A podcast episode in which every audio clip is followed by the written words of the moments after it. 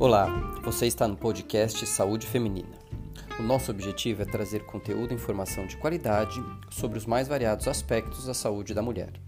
Meu nome é Marcelo Steiner, sou médico, especialista em ginecologia endócrina, climatério e planejamento familiar e também o responsável por esse podcast. Sejam bem-vindos.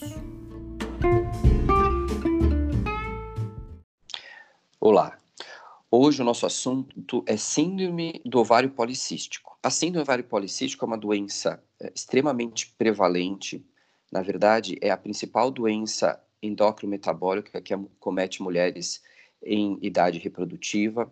A sua prevalência pode variar de 6 a 20%, em média, em torno de 10%. Isso depende uh, dos critérios diagnósticos que são utilizados.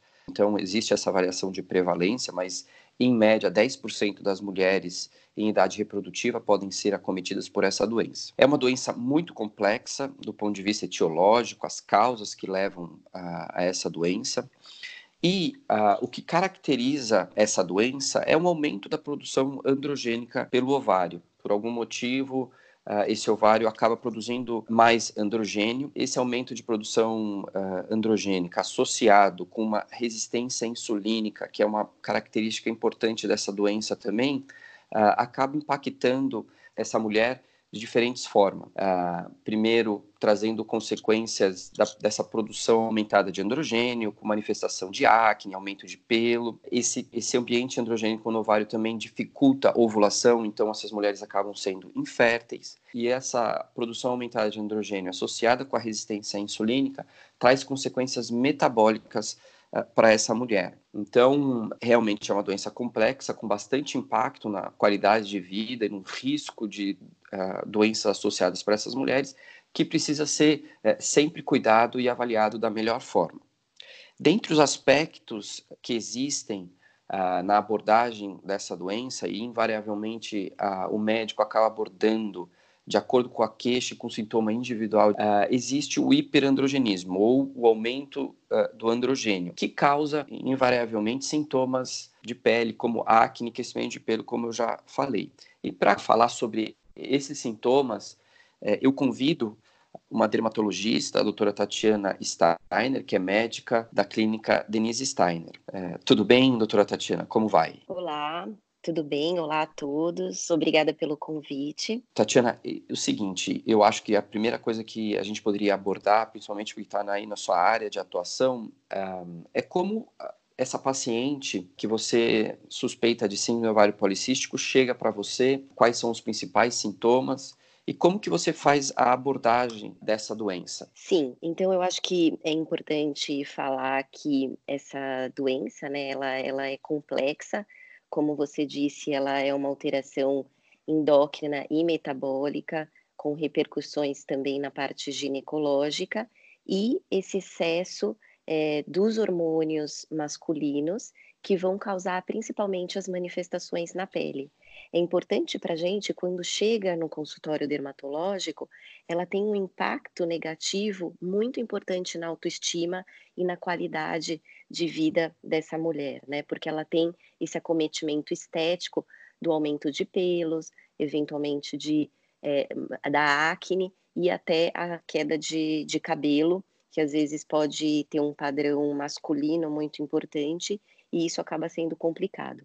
Então, eu acho que é, é muito importante deixar claro que esse tratamento da, do, do ovário policístico dessas mulheres, é, é importante uma abordagem multidisciplinar, então um acompanhamento com o endócrino, com o ginecologista, com o dermatologista e muitas vezes também até com o psicólogo. Em relação à dermatologia, o sintoma mais importante é o que a gente chama de hirsutismo. Isso é o aumento de pelos, né? Ele chega a ocorrer entre 60% a 70% nas mulheres com síndrome de ovário policístico. E ele, e ele, na verdade, é um, é um aumento de pelo excessivo do pelo que a gente fala que é esse pelo mais grosso. Então, a gente tem a penugem, mas o pelo, no, no, quando existe a síndrome do ovário policístico, pela ação desses hormônios, ele acaba ficando mais grosso em áreas onde tem mais receptores androgênicos, que são esses hormônios masculinos. Então, ele ocorre na região da, da mandíbula, na própria região da barba, é, no buço, na região torácica, na linha do abdômen, né, acometendo também a região genital, é, na região pubiana, eventualmente até nas nádegas. Quando é, a gente, e geralmente no consultório, o que a gente mais vê incomodando e que elas é, pedem ajuda é geralmente no tratamento do aumento do, dos pelos, mais até do que o tratamento da acne, hum. que muitas vezes é mais leve. Mas deixa eu só, então quer dizer, uh, normalmente a mulher chega com essa queixa de crescimento de pelo, ou uh, às vezes você percebe um aumento de pelo em locais não comuns e um, acaba uh, indo atrás de um diagnóstico, de fazer um diagnóstico e, e, tentar identificar. E algo que eu vejo também, às vezes é difícil de você conseguir identificar, porque é, que existem mulheres que têm uh, aumento de pelo naturalmente, por uma questão hereditária, genética, né? E às vezes é difícil de você conseguir uh, caracterizar. Mas eu vejo que o estutismo é, é, uma característica bem específica. Você já falou em áreas, e também é, eu acho que é importante frisar que o pelo é diferente, só para ficar isso bem claro. É, ela sim, ela chega no consultório muitas vezes reclamando, percebendo, porque às vezes essa não fica, por exemplo, muitas vezes as mulheres podem ter no, no e quando ocorre esse excesso determinado pelo, pelo hormônio, ela, ele acaba passando um pouco dessas áreas. Então, por exemplo, fica até numa região onde é mais masculino, na região da barba. Então, muitas vezes essa é a principal, é uma das principais reclamações. Eu estou sentindo muito pelo e esse pelo mais grosso, porque justamente o hormônio ele vai fazer essa transformação desse pelo que é fino e curto nesse pelo mais espesso e nesse pelo mais pigmentado e no exame a gente consegue ver que esses pelos aumentados, eles estão nessas áreas mais é, de receptores hormonais. É diferente do que a gente fala de uma hipertricose, que é o, o, excesso de pelo, e que daí esses pelos podem ocorrer em outras áreas, um, um excesso de pelo em todo o corpo, e daí podem ser outras áreas não estão caracterizadas pelo, pelo, pela ação hormonal. É, muitas vezes tem fatores hereditários, raciais, então isso a gente também consegue fazendo uma investigação pela história familiar, pelo tipo racial. É, eventualmente, sempre é importante perguntar sobre medicações, porque existem algumas medicações que também podem causar esse excesso de pelo, né? E outras alterações metabólicas. Então, durante a consulta, há essa investigação eventualmente até existe uma, uma, uma escala de, de, de avaliação para determinar a quantidade do pelo, e isso a gente muitas vezes pode utilizar também para fazer o diagnóstico. Bom, em relação à acne, você falou que, que às vezes o sintoma da acne é um pouquinho mais leve, mas também é, é normalmente eu percebo uh, na minha prática que a queixa de acne acaba sendo mais frequente para mim. Muitas mulheres além da questão hormonal, eh, deixar claro que normalmente nós consideramos síndrome do ovário policístico cístico, aquelas mulheres que uh, têm alteração menstrual, normalmente elas têm uma diminuição dos ciclos menstruais, elas acabam ficando longos períodos sem menstruar, uh, isso é uma característica muito importante. Uh, manifestações hiperandrogênicas clínicas ou laboratoriais, isso é um, é um outro critério de diagnóstico, e justamente uma imagem característica no ultrassom de, do ovário. O ovário ele fica um ovário ou muito grande ou com vários uh, cistozinhos. Vários cistozinhos é, são mais de 10. Não? Ah, tem um ou dois cistos no ovário, não quer dizer que você tem síndrome do ovário policístico. E o que é importante é que a mulher precisa ter duas dessas três para a gente considerar aí como diagnóstico de síndrome do ovário policístico. E como a gente está falando especificamente das manifestações hiperandrogênicas, eu vejo que muitas mulheres chegam com acne também, além da, da questão menstrual, e muitas vezes elas nem se importam tanto com o distúrbio menstrual e muito com, com a questão da pele, principalmente por uma coisa estética. Qual que é a sua experiência em relação à acne? Sim, também é uma, é uma queixa comum, é que na acne, eventualmente, às vezes não está associado à síndrome, né? Muitas vezes a gente tem o que a gente fala da acne da mulher adulta, que ela tem outras alterações hormonais, então, mais uma vez, é com a história, outros, essas outras alterações para fazer o diagnóstico, a alteração do, do ultrassom, a história da diminuição da, da, da menstruação, enfim. Mas é uma queixa muito frequente e que talvez até incomode um pouco mais que o hirsutismo, que o, que o aumento dos pelos quando elas têm, né? E esses hormônios aumentados, eles vão, eles tanto causam um aumento da glândula sebácea como um aumento da produção de sebo. Então age no folículo sebáceo, fazendo todas essa, essas alterações, então até aumentando a descamação dessas células que estão nesse folículo, né? E isso vai formando os comedões e daí faz uma todo um processo inflamatório, eventualmente até a colonização de bactérias e leva até uma acne um pouco mais agressiva, com cistos, é, pústulas e que elas se incomodam, né? É, até muitas vezes mais do que o pelo, até a gente olha e vê que está com o aumento do pelo, mas elas até realmente ficam mais incomodadas com as espinhas porque fica aquela aparência vermelha na, numa, numa região assim muito é, aparente. Eu acho que vale a pena a gente entrar um pouquinho então na questão do, do tratamento. Desculpa só interromper, eu só vou antes de entrar no, no tratamento. A terceira manifestação, assim, que é comum, é, bem, é mais raro, né? Comete entre 10 a 30% do, das pacientes com a síndrome de ovário policístico é a perda de cabelo. Ela é a, o que a gente fala que é a alopécia androgenética, ela tem essa é, determinação também pelos hormônios masculinos, né? E há uma perda de cabelo, principalmente na parte superior, muitas vezes pre preservando a linha de implantação assim da frente, ou às vezes até fazendo a entrada. É mais raro, mas também é uma, é uma situação que, que é muito importante para as mulheres, principalmente em relação à autoestima. Bom, mas então, perfeito. Eu acho que ficou bem claro que a manifestação clínica do, do aumento do androgênio uh, são basicamente essas três principais. Então, crescimento de pelos em locais não uh, comuns, pelos grossos, uh, o aparecimento de acne e essa questão da alopecia androgenética, uma manifestação bem clara de estímulo androgênio.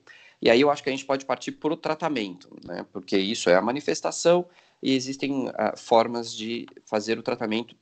E aí eu uh, acho que uma primeira grande divisão no tratamento que é importante é uh, quando a mulher tem o desejo de engravidar e por algum motivo ela está com dificuldade por causa dessa síndrome que uh, dificulta realmente a ovulação e com isso diminui a capacidade uh, engravidar dessa mulher, uh, nós temos que dividir, tirar essas, essas mulheres do grupo que a gente vai falar agora. Então, se ela quer engravidar, o tratamento é específico para ajudá-la em conseguir engravidar. Tirando essas mulheres que não têm o desejo de engravidar, aí justamente nós vamos tratar os sintomas que incomodam, que têm impacto na qualidade de vida dela Especificamente aqui a gente está falando principalmente das manifestações hiperandrogênicas. Como que você faz essa abordagem? Como que é o tratamento? Bom, é, inicialmente, então assim, o que a gente quer com o tratamento é justamente, na parte dermatológica, é justamente reduzir esses sinais de hiperandrogenismo, né? Então reduzir essa produção desses hormônios e sua ação na unidade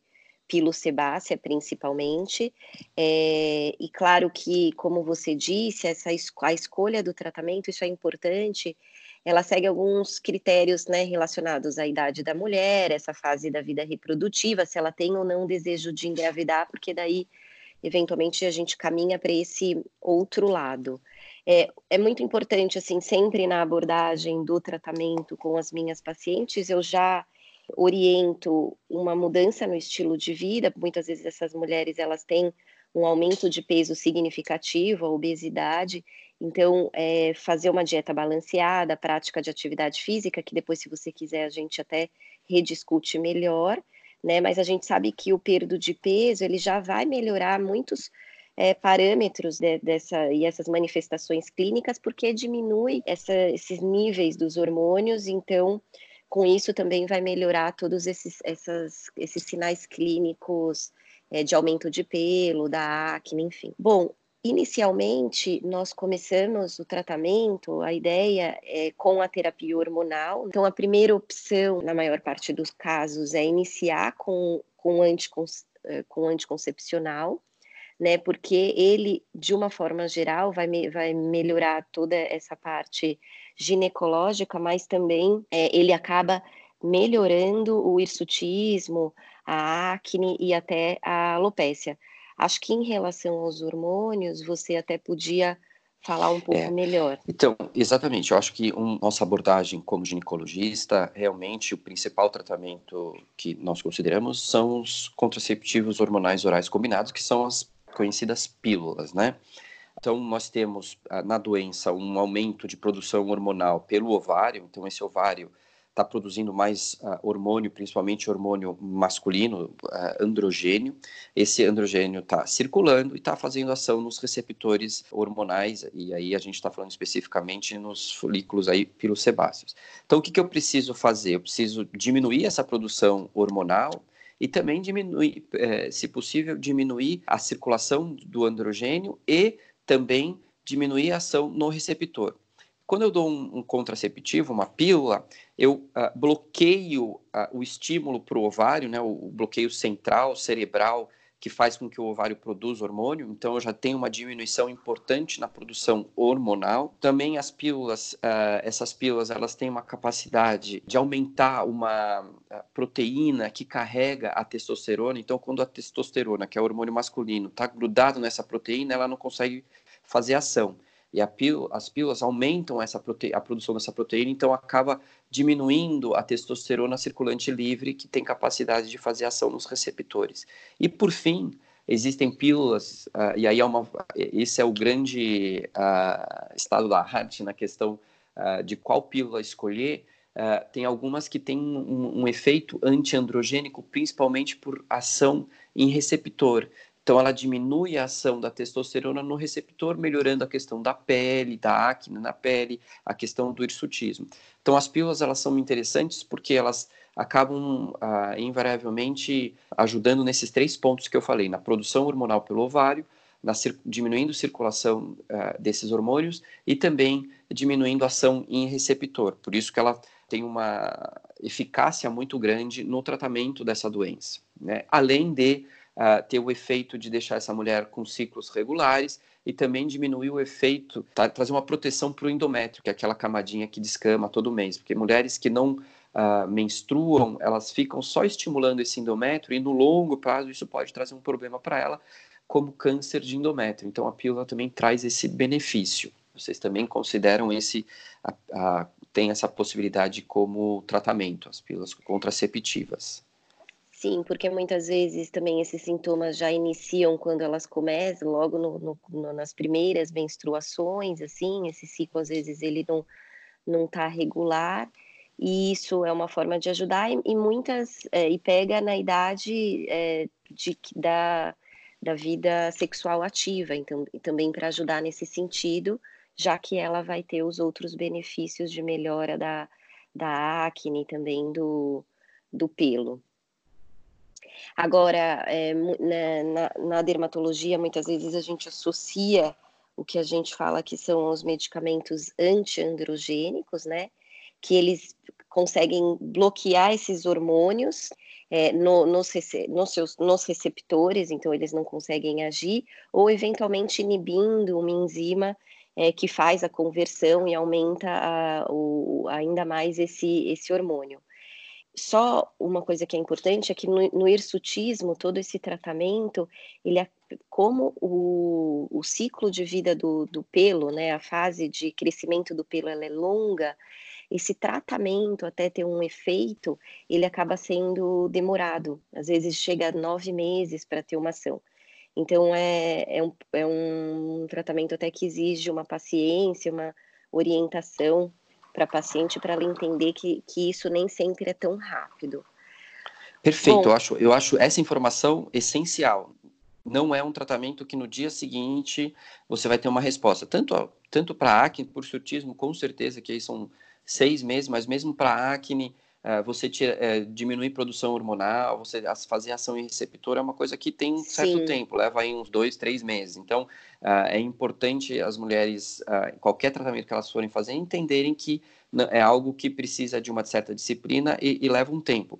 E eu, e, e eu vejo que eu, a, uma das coisas que eu vejo no, na abordagem é que muitas mulheres têm alguma questão de não quererem usar pílula, ou às vezes não podem, por N motivos, e aí a gente perde essa possibilidade e tem que acabar abrindo mão de utilizar ou como você diz, associado, ou como, ou como um tratamento. Primeira escolha. É, como primeira escolha, esses tratamentos anti-androgênicos que acabam funcionando, não funcionando tanto como uma, uma contracepção, uma ação direta em ovário, diminuindo a ovulação, mas uh, possibilitam ação em, em receptor e trazem esse benefício de melhorar sintoma.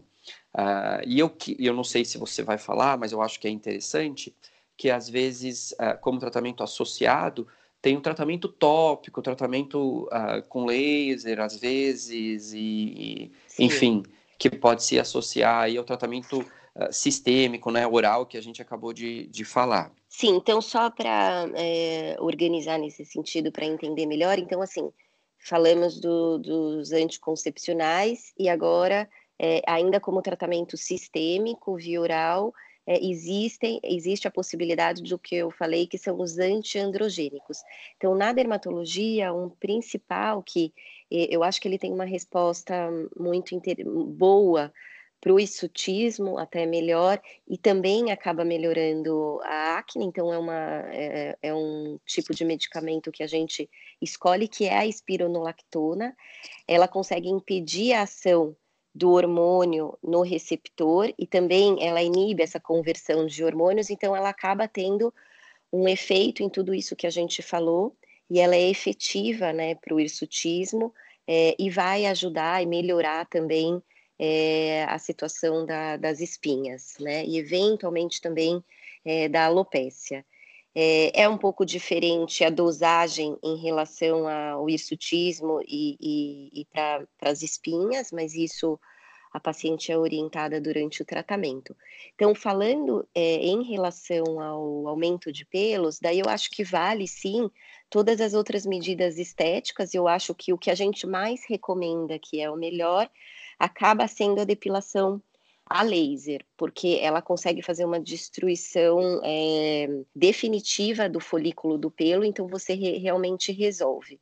A depilação com cera, ela acaba não sendo definitiva e muitas vezes, se tem uma quantidade grande de, de pelos, eventualmente elas podem ter até uma foliculite, uma irritação local e acaba sendo um problema. Né? Então, em relação ao, ao aumento de pelos, é, a, os principais medicamentos, então, é a espironolactona e é o uso dessas medidas estéticas. É, existe um tratamento tópico que mostrou ser efetivo na remoção dos pelos, mas ele não é aprovado no, no Brasil. Em relação a, ao hirsutismo, acho que está bem claro. Em relação à acne, existe alguma coisa mais específica para ser feito?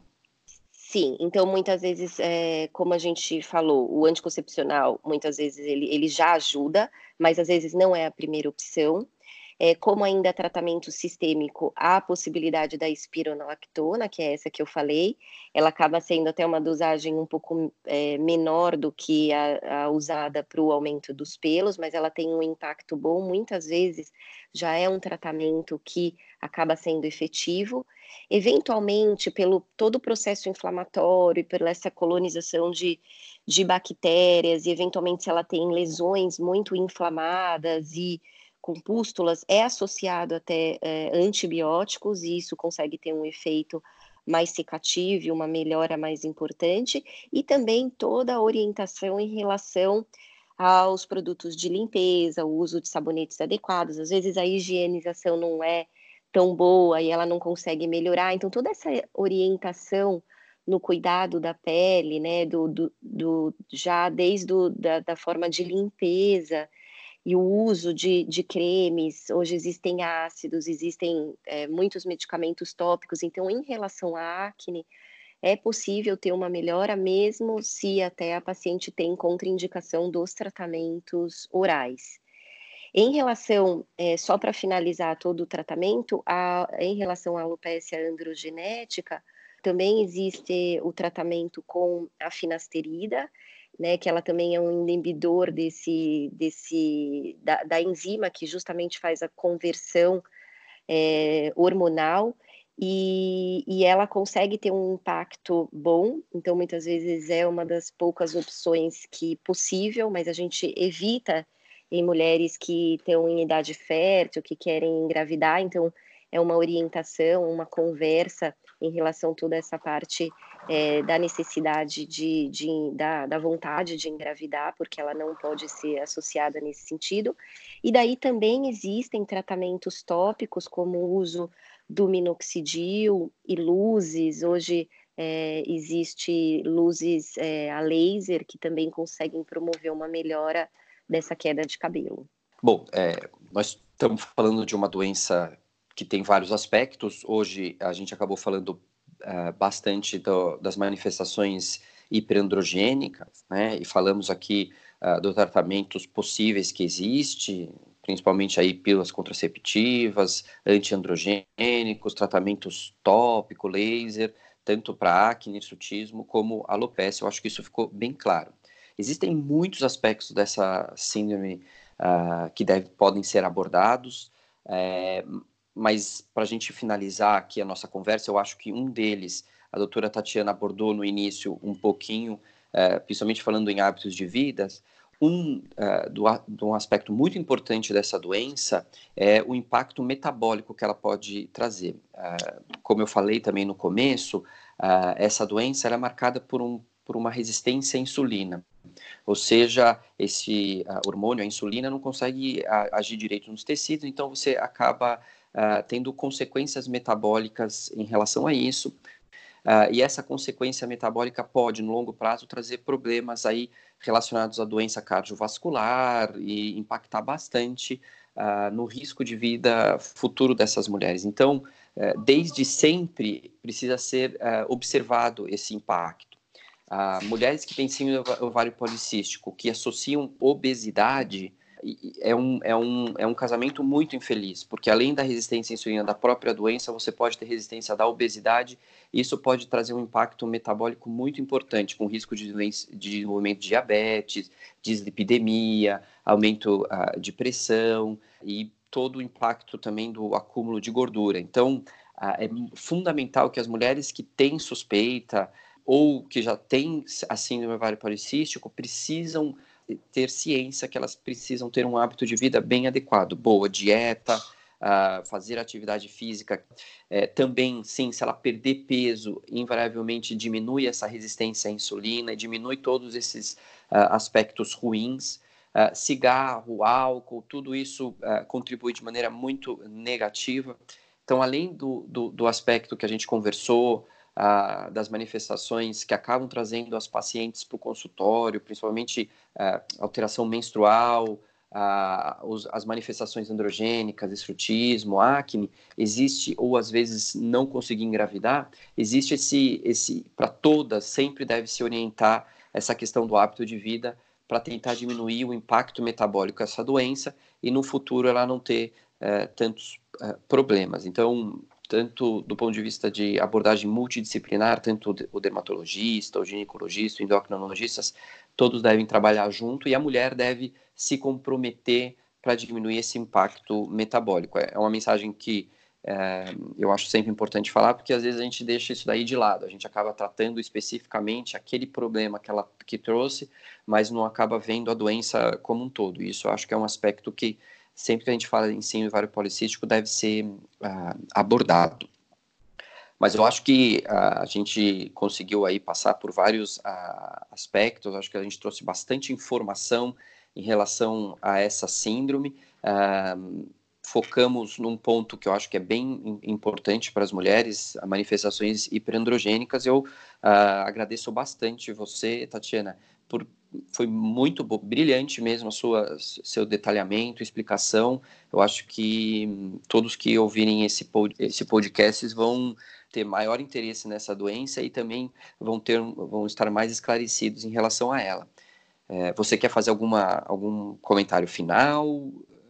Então, eu acho que, que justamente é isso, né? Da nossa parte, a gente tenta, eventualmente, elas che chegam até com uma, é, com uma queixa isolada, e justamente eu acho que o nosso, nosso trabalho é conseguir é, diagnosticar isso e até para ela ser é, encaminhada e ter todo essa, esse cuidado multidisciplinar para justamente evitar essas complicações metabólicas, né, e até mesmo psicossociais. A gente sabe que até tem estudos que mostram até é, um, um, aumento do risco de depressão e de ansiedade nessas mulheres. Então, sim, por isso que sim. eu acho que é importante fazer o diagnóstico precoce e conseguir ajudar com todas essas abordagens. Sim. Eu agradeço o convite. Eu, eu sempre abro aqui um espaço para as pessoas uh, conseguirem uh, acessar o seu trabalho. Doutora Tatiana, você gostaria de falar sobre os seus endereços aí na, na mídia social? Sim, é, eu acho interessante quem tiver alguma dúvida, existem alguns alguns textos e publicações no blog, do, no site da Clínica Denise Steiner, é, www.clinicadenisesteiner.com.br e também de dicas é, de, dermatológicas no meu Instagram, é, doutora Tatiana Steiner. Tá certo. Eu agradeço mais uma vez, uh, obrigado pela compartilhar o conhecimento e eu fico por aqui com mais um episódio do podcast Saúde Feminina. Obrigado.